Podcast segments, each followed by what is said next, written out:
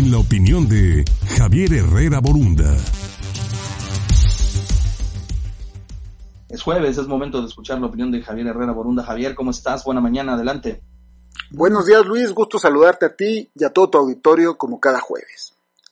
Se calcula que alrededor de 23 millones de animales viven en situación de abandono en el país. La cifra se aumenta año con año según datos del INEGI en unos 500 mil.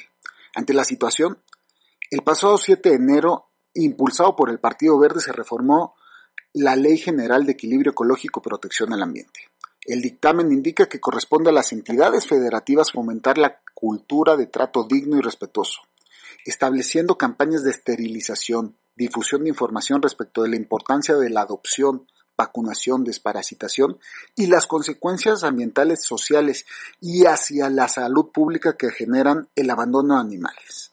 El trato digno y respetuoso en los centros de control animal será garantizado estableciendo sanciones ejemplares a quienes hagan ese maltrato animal. Asimismo, se determinó sanciones que corresponden a las acciones de crianza y comercialización clandestina. En el caso de perros y gatos solo se permitirá criar, comercializar y reproducir ejemplares dentro de lugares debidamente autorizados y que cumplan con las normas oficiales mexicanas.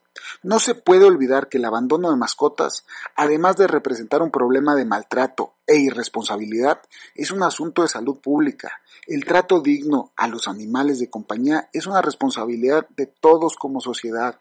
Levantar la voz por aquellos que no lo tienen también es un acto de responsabilidad. Por eso celebro esta ley.